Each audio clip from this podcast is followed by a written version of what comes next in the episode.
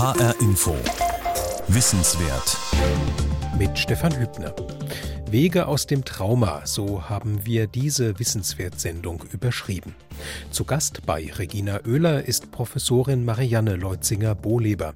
Sie hat sich jahrzehntelang als Forscherin und als Psychotherapeutin mit dem Thema Trauma auseinandergesetzt. In den letzten Jahren hat sie intensiv Menschen betreut, die nach Deutschland geflohen sind, nachdem sie und ihre engsten Angehörigen in den Ländern ihrer Heimat Schreckliches erlebt und überlebt hatten. Ein Fazit dieser Arbeit, was traumatisierten Menschen gut tut, tut auch uns als Gesellschaft gut. Trauma. Manchmal hat man das Gefühl, dieser Begriff wird heute fast schon inflationär gebraucht. Er klingt, zynisch gesagt, modisch. Dass er in der Geschichte der Psychologie immer wieder fast in Vergessenheit geraten war, das hat vielleicht auch damit zu tun, dass er eigentlich Unerträgliches umschreibt.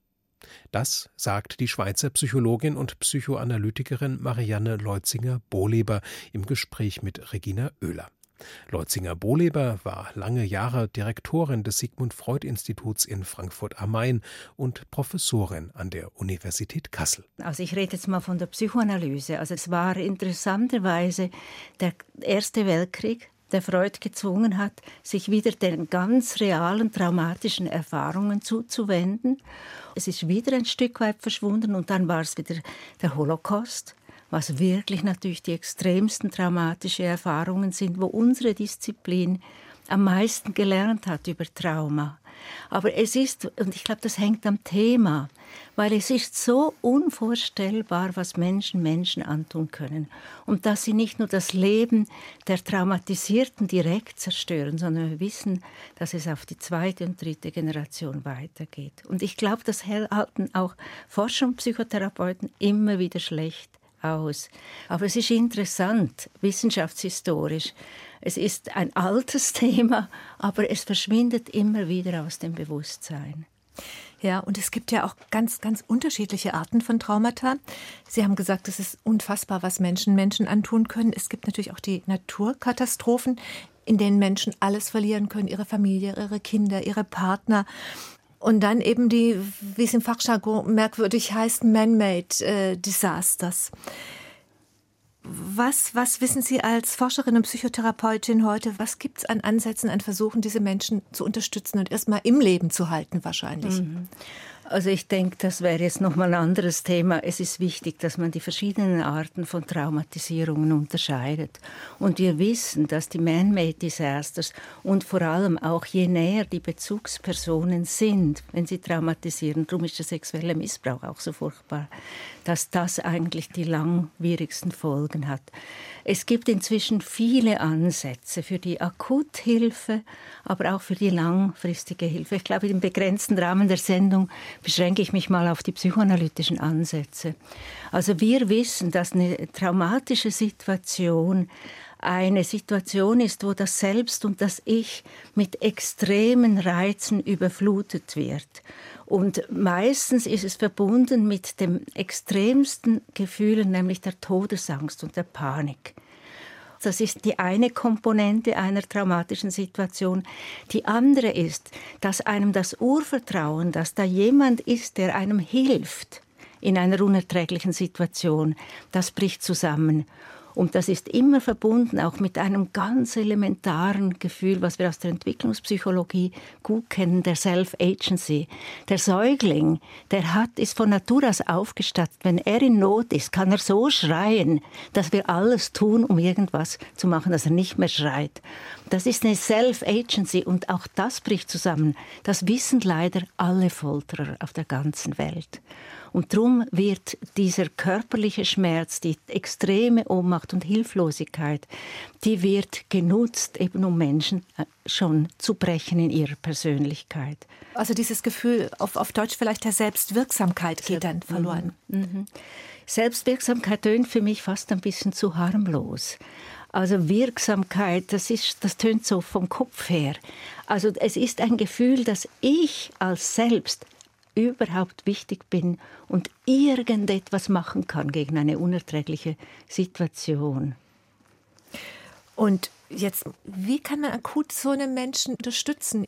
Also das Erste ist, glaube ich, dass wir jetzt mindestens von der psychoanalytischen Seite gelernt haben, also aus der Geschichte, aber natürlich auch aus den klinischen Erfahrungen mit schwer traumatisierten Menschen, dass wir alle wie einen biologisch angelegten Impuls haben, dass wir von dem Schrecklichen, was die erlebt haben, wegschauen wollen, verleugnen. Also wahrscheinlich hat das eine evolutionsbiologische Komponente, dass wenn so etwas Schlimmes passiert, dann hat man einen Fluchtimpuls, man will weg. Den tragen wir in uns. Und das ist schon das Erste, das habe ich in der Arbeit mit den Geflüchteten immer wieder zum Beispiel bei den Übersetzern beobachtet. Verständlicherweise, die haben immer gesagt, reden Sie nicht darüber, lassen Sie die in Ruhe. Und dabei führt das natürlich dazu, dass die Traumatisierten, die auch gerne so tun möchten, wie wenn ihnen nichts passiert wäre, dass die sich mit dieser furchtbaren Erfahrung noch alleingelassen vorkommen.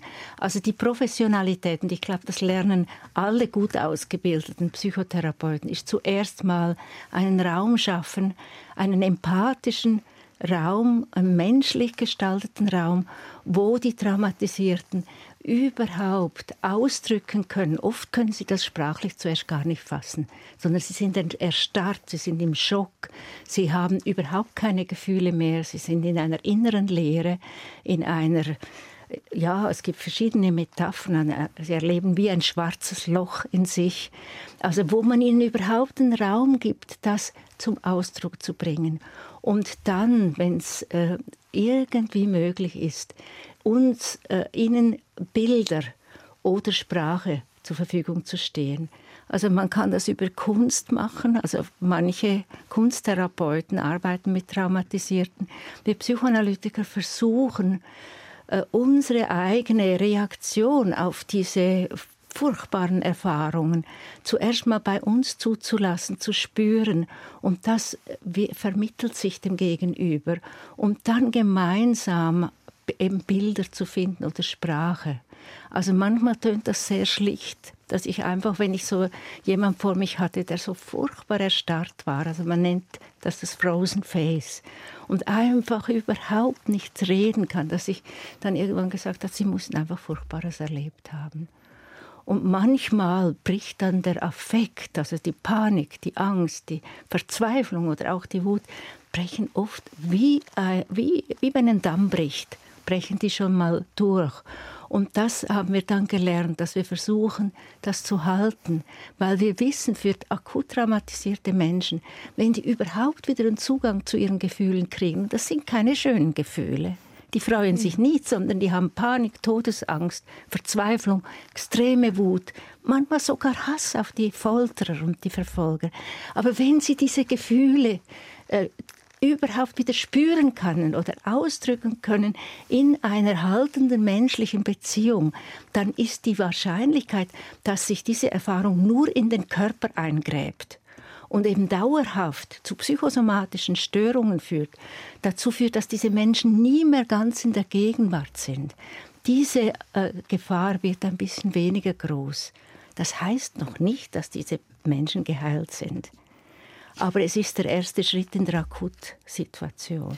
Das heißt also, der Damm, der darf schon brechen, aber gleichzeitig müssen sie gehalten werden von absolut. den Therapeutinnen und Therapeuten. Ja, und da, dadurch, das, darum ist es wirklich absolut wichtig, eine gute Ausbildung zu haben, weil wir wissen das auch aus der Forschung, dass also nur das Durchbrechen dieser Erfahrung, das kann eine Retraumatisierung sein. Also es kann wie nochmal eine traumatische Situation sein, wo das Gegenüber wieder erlebt, ich wurde verführt, mich zu öffnen, meine Gefühle zu zeigen, ich werde damit allein gelassen, eben nicht gehalten und nicht quasi ernst genommen so, dass ich als menschliches Wesen, das ist ein anderer Punkt, meine Würde wieder gewinne und eben nicht mehr mir selber die Schuld gebe, was sehr, sehr häufig ist, dass gerade mir das zugestoßen ist, sondern dass es ganz klar ist als erster Schritt, wieder die Grenze, wer ist das Opfer und wer ist der Täter, dass das wieder klar wird.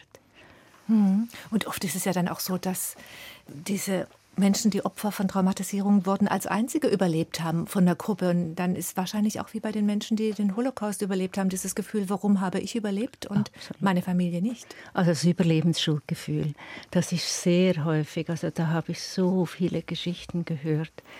ich weiß es gar nicht, ob ich dann eine erzählen soll, aber Gerne. das führt natürlich die Menschen, gerade die sensiblen Menschen. Und man muss schon sagen, von den jetzt Leute aus Syrien oder auf Afghanistan, auch aus manchen afrikanischen Ländern, die wirklich vor Folter und Krieg geflüchtet sind, die haben unglaubliche Kräfte, dass sie überhaupt überlebt haben. Aber das wissen wir aus der Holocaust-Forschung. Es ist tragischerweise oft so gewesen, dass wenn die in Sicherheit waren, also hier in den Lagern in, in Deutschland, und sie haben wieder quasi sadistische Strukturen erlebt oder die Erfahrung, man will ihnen wieder nicht zuhören, das hat ihnen den letzten Funken Hoffnung genommen und sie sind dann zusammengebrochen. Also das waren so, Menschen, die zum Beispiel als Displaced Persons dann ja, hier in, in solchen genau. Auffanglagern genau. erstmal. Und, und bei diesen suizidalen mussten. Impulsen spielte natürlich in der Regel auch ein riesiges Überlebensschuldgefühl.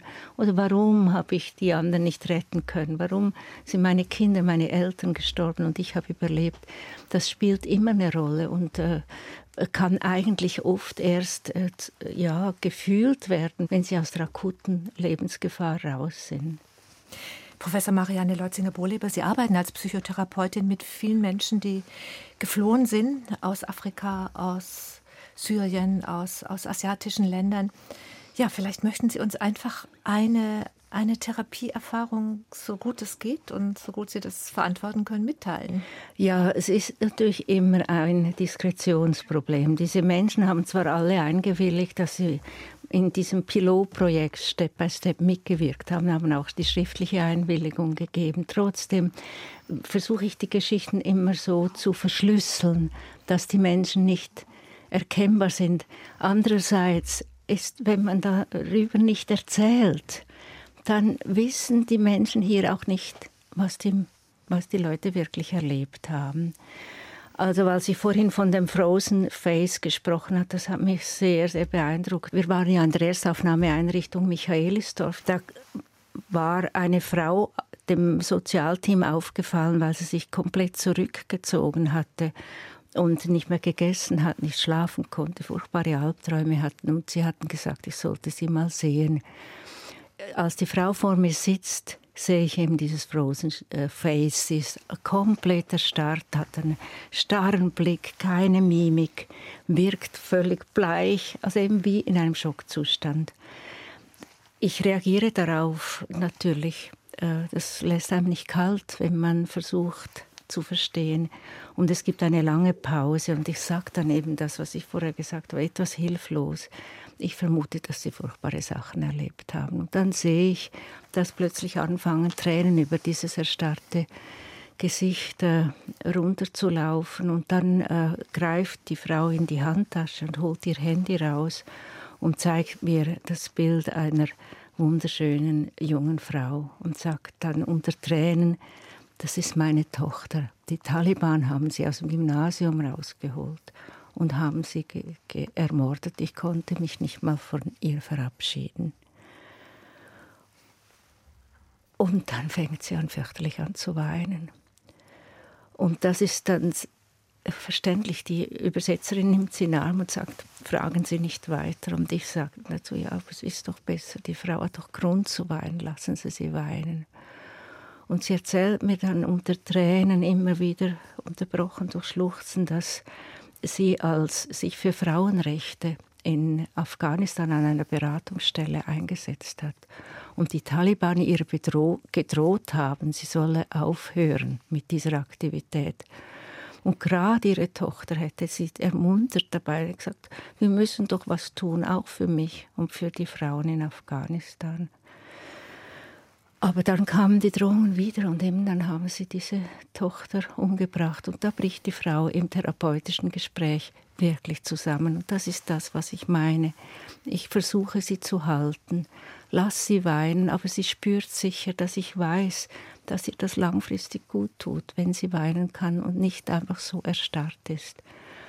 Und äh, ich sage dann so irgendetwas wie, ja, machen Sie sich Vorwürfe wegen dem Überlebensschuldgefühl. Und dann nickt sie. Und ich sage dann etwas hilflos, ja, wissen Sie, das Brutale war, oder die, die harte, Brutale waren nicht sie, sondern es waren die Talibans. Und vielleicht hatte ihre Tochter doch recht irgendwo, dass sie ihren Mut bewundert hätte. Es ist furchtbar, dass sie mit ihrem Leben dafür zahlen müsste und das werden sie nicht vergessen. Aber sie sind nicht schuld daran. Und dann kommt es nochmal zu einem langen Weinen und am Schluss sagt die Frau, Sie haben mein Herz zum Schmelzen gebracht. Hm. Und sie kommt dann nach einer Woche in einem viel besseren Zustand. Sie hat natürlich weiterhin Albträume, aber sie hat wieder angefangen zu essen. Und sie entdeckte das therapeutische Schreiben. Sie fing an, ihre Geschichte aufzuschreiben. Und sie sagte, es ist für meine Enkelin, es ist für die Frauen in Afghanistan und auch für meine Tochter. Wunderbar. Und das ist das, was Sie vorher sagten, Professor Marianne Leutzinger-Bohleber, diese Self-Agency, dass sie selber wieder zu einem handelnden Subjekt wird dann. Absolut. Ja. Und wir haben sie, das war das, die Philosophie des Projektes, wir haben sie sehr ermuntert, in die Aktivität zu gehen. Sie hat angefangen, Kurse für, die war eine hochintelligente Frau, für afghanische Frauen zu, zu geben und für, also auch für Frauenrecht hat sie sich weiter engagiert.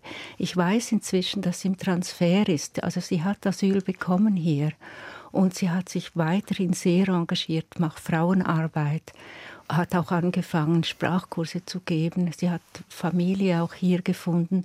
Und ich glaube, die wird ihren Weg finden. Aber die Akut, Akuthilfe war, glaube ich, in diesem Punkt genau deswegen so wichtig, weil sie aus den Schuldgefühlen ein bisschen rauskam. Die sind natürlich nicht weg, aber sie sind gemildert und weil sie wieder in die Aktivität kam. Ja, wir haben gerade schon ein bisschen drüber geredet. Step by Step hieß das hessische Pilotprojekt zur Unterstützung von Geflüchteten. Die Elemente, die dieses Projekt enthält, sind eigentlich Basics, die jedem Menschen gut tun. Also sichere, verlässliche Strukturen schaffen, Einfühlung in andere, eben auch in, in das Nicht-Vorstellbare, was Menschen Menschen antun können, andere Beziehungserfahrungen zur Stärkung von Resilienz anbieten. Das sind Elemente, wo ich denke, das brauchen wir eigentlich als Gesellschaft alle. Haben Sie völlig recht. Also das ist eben das äh, vielleicht auch das Psychoanalytische. Wir denken ja nicht, dass die Traumatisierten eine einfach eine andere Kategorie von Menschen sind, sondern sie haben etwas erlebt, was in der Tendenz wir alle erleben könnten. Und in Kriegsgebieten ja, sind fast keine Menschen davon irgendwie nicht betroffen, obwohl es natürlich immer verschiedene Grade der Traumatisierung gibt. Aber das Schlimme ist, dass Krieg, ich sage es jetzt viel zu simplizistisch, eine Verrohung bedeutet auf allen Ebenen, auf der politischen, institutionellen, aber natürlich auch auf der menschlichen.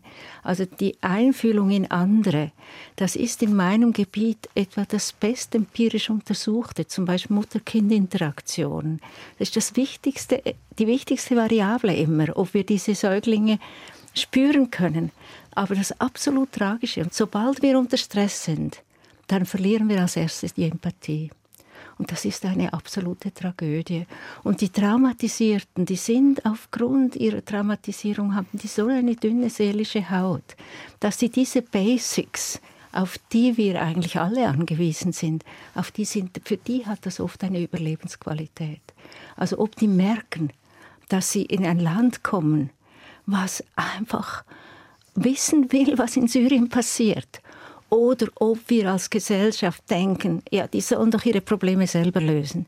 Wir, haben, wir sind nicht dafür verantwortlich, was ja politisch vielleicht stimmt, aber für die Menschen, die hier sind, die sind mal schon hier. Und für die, die haben schon unglaublich vieles auf sich genommen und es sind oft die Fantasien über ihre Kinder dass sie wenigstens die Kinder retten wollen. Und wenn die dann so ein Klima mitkriegen, dass man eigentlich am liebsten alle Fremden, alle Flüchtlinge wieder raus hätte und sie verantwortlich macht für alle ungelösten Probleme, die wir haben in der Gesellschaft. Das ist für traumatisierte Menschen furchtbar. Und das sagen Sie ja auch immer wieder, Marianne Leutzinger-Bohleber, ganz unabhängig von allen Sprachproblemen, dass gerade traumatisierte Menschen eben ganz genau spüren, mit was für einer Grundhaltung ihnen begegnet wird, mit was für Gefühlen ihnen begegnet wird. Wir nennen das das Embodiment. Also das haben wir wieder neu entdeckt. Das ist noch mehr als nur nonverbale Kommunikation. Also es, diese ganzen Wahrnehmungsprozesse, die sind wirklich unbewusst. Die merken sehr genau, ob man ihnen wohlwollend entgegen ist, ob man sich interessiert für sie oder ob man, es gibt ja Gründe dafür, ob man sich bedroht fühlt für die Fremden oder denkt, der nimmt mir den Arbeitsplatz weg. Das spüren die. Und das ist leider eine Tragödie, die dann auf beiden Seiten einerseits in die Resignation, in die Depression führt, aber eventuell halt auch sogar Gewalt erzeugt, aus Verzweiflung und Wut. Und Sie haben vorher schon darüber gesprochen, dass wir alle wahrscheinlich erstmal diesen Impuls haben, wenn wir das Gefühl haben, jemand hat Unvorstellbares erlebt und Erfahrungen machen müssen, die wir am liebsten komplett ausblenden würden, dass wir eben mit Abwehr reagieren. Sie sagen, es ist eigentlich auch eine Entwicklungsaufgabe für jeden, dass er diese ambivalenten Gefühle, die, die man dann hat, dass man die wahrnimmt. Und Sie sagen immer wieder, Marianne Leutzinger-Bohleber, dann kreativ damit umgehen kann mit dieser Ambivalenz. Was, was meinen Sie damit? Ja, ich glaube, wir alle möchten gerne gute Menschen sein oder Engel, die heilige Maria, aber wir sind es eben nicht. Wir alle haben ambivalente Gefühle. Also der Umgang mit reifer Ambivalenz, das ist ein großes Thema bei uns und gehört eigentlich zur psychischen Gesundheit, gehört aber auch zur Kreativität und gehört, das tönt jetzt vielleicht ein bisschen peinlich, pathetisch, aber auch zum humanen Kapital einer Gesellschaft. Wenn wir das verlieren, und der Dori Laub, mein, unser Freund, der gerade gestorben ist, ein selber ein Holocaust-Überlebender, der das Testimony Center an der Yale University aufgebaut hat, wo Holocaust-Überlebende ihre Geschichten erzählt haben, der hat immer gesagt, die Humanität einer Gesellschaft zeigt sich im Umgang mit den Schwächsten und besonders den Traumatisierten. Ich muss sehr oft daran denken. Also wie wir eine politische Lösung finden im Umgang mit dieser Völkerwanderung, mit der Armut auf der Welt. Ich bin keine Politikerin, ich bin nur eine Bürgerin. Also das ist natürlich ein großes politisches Thema. Aber wie wir mit den Menschen, die hier sind und die aus Syrien und aus Kriegsgebieten kommen, die über das Mittelmeer gekommen sind, die Kinder haben, wie wir mit denen umgehen. Und das spüren viele Menschen. Es sind immer noch ganz viele. In Darmstadt habe ich das so beeindruckend erlebt. Also so viele Menschen hier, die einfach auch was tun haben. Die haben, glaube ich, ein Gespür, dass das äh, äh, auch um das Klima in einer Gesellschaft geht. Und da bin ich einfach im Moment in großer Sorge. Also mir geht es darum, die Menschen sind hier die sind hier, sie sind in den Einrichtungen, sie sind jetzt auch in den Schulen, sie sind in den Krankenhäusern. Also ich muss das einfach auch mal sagen. Also die Ärzte in Darmstadt, wir hatten ja oft, äh, es war schwierig mit all den administrativen Sachen. Was ich da erlebt habe, Chefärzte, die gesagt haben, also ich mache das einfach gratis. Ich behandle diese Frauen. Also in der ersten Welle waren sehr viele afrikanische Frauen waren durch Vergewaltigungen schwanger geworden. Ich helfe diesen Frauen, wie auch immer sie, was sie für eine Hilfe brauchen. Das war enorm. Also diese Ärzte gibt's und die sind oft ganz im Stillen. Oder wir hatten 140 Ehrenamtliche in Michaelisdorf. Ich meine, das muss man mal denken. Und über die, das passiert so im Stillen. Es wird immer über die Rechtspopulisten natürlich geredet, die so laut sind. Aber die anderen gibt es auch. Und ich war auch froh, dass Sie mir die Möglichkeit geben, das zu sagen. Ja. Ein wesentliches Element von dem Projekt Step by Step, das Sie initiiert haben und das Sie geleitet haben, Professor Marianne Leutzinger-Bohleber, das ist auch das Element statt passiver Ohnmacht sinnvolle Aktivität. Und das hat sich da an dem äh, Aufnahmelager für geflüchtete Menschen in dem Michaelisdorf in, in, in Darmstadt ja auch ganz, ganz wunderbar gezeigt, was da an Kreativität der geflüchteten Menschen sichtbar wurde im Dorf. Ja, also in der Zeit, wo das auf der Hochblüte auch des Pilotprojekts, das war erstaunlich. Also es gehörte auch, also ich vorher gesagt habe, in der Traumatisierung, die ist so extrem, dass auch die Persönlichkeitsstruktur zusammenbricht, die wieder zu entdecken. Also wir hatten einen Pianisten aus Syrien, der angefangen hat, wieder Musik zu machen, eine Amerikanistik Professorin, die dann geholfen hat, auf Englisch zu übersetzen, aber auch Maurer, der dann geholfen hat, das Dorf zu renovieren. Wir hatten Leute, die den Garten gemacht haben, die sich in der Kinderbetreuung engagiert haben und besonders auch für die Jugendlichen war das einfach so wichtig, dass sie ihre Umgebung auch selber mitgestaltet haben. Und auf dem Hintergrund von der Traumatisierung hat das eben einen ganz tiefen Sinn dass man ein Gegengewicht schafft zu dieser extremen Ohnmacht, die diese Menschen erlebt haben. Politisch, aber eben auch in der direkten Kriegs- und Foltersituation. Und das, äh, das ist ein Kern. Wir konnten ihnen ja immer nur ein ganz klein bisschen helfen. Die haben einen langen Weg vor sich und werden das nie vergessen, was sie erlebt haben. Aber es war ein Kern, der ihnen eine Grunderfahrung gab, wir können auch hier was tun und wir sind hier willkommen. Darum haben wir auch diese Petition gemacht. Darum war es für uns sehr traurig, dass aus finanziellen Gründen es notwendig war offenbar für die Politiker, das Michaelisdorf jetzt zu schließen Ende September. Und könnte es irgendwie weitergehen mit dem Michaelisdorf? Ja, wir haben, wir sind immer noch am Weiterkämpfen. Also es hat eine große Petition gegeben mit über 1000 Unterschriften. Und es gab jetzt einen runden Tisch auch mit der Stadt Frankfurt, der das hessische Sozialministerium initiiert hat, wo man gemeinsam nochmal löst, ob man nicht auch das Gelände weiterhin für die Flüchtlingsarbeit irgendwie erhalten kann. Und das hätte einen realen Anteil, weil also besonders die Familien, das ist ganz schwierig für die einigermaßen gute geschützte Wohnräume zu finden, aber darüber hinaus eben auch nicht etwas zerstören, was die da aufgebaut haben. Darum ging es mir schon sehr.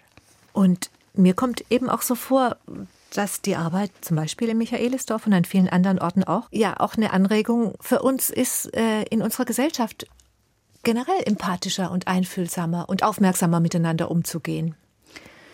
Ja, so weit habe ich natürlich gar nicht gedacht. Also ich war froh, dass wir überhaupt. Aber Sie haben natürlich schon recht. Ich glaube, Sie haben völlig recht. Es geht um menschliche Grundfähigkeiten. Vielen, vielen Dank, Professor Marianne Leutzinger-Bohleber, dass Sie die Erfahrungen mit uns geteilt haben. Ja, ich danke Ihnen, dass Sie mir den Raum gegeben haben, darüber nochmal zu reden. Wege aus dem Trauma. Sie hörten ein Gespräch von Regina Oehler mit der Psychologin und Psychoanalytikerin Professor Marianne Leutzinger-Bohleber. Sie war mitverantwortlich für Step by Step für das Pilotprojekt zur Unterstützung von Geflüchteten in der hessischen Erstaufnahmeeinrichtung Michaelisdorf in Darmstadt. Diese Sendung finden Sie als Podcast unter hrinforadio.de, genauso wie andere Wissenswert-Sendungen auch. Sie steht außerdem hessischen Schulen frei als Unterrichtsmaterial zur Verfügung. Mein Name ist Stefan Hübner.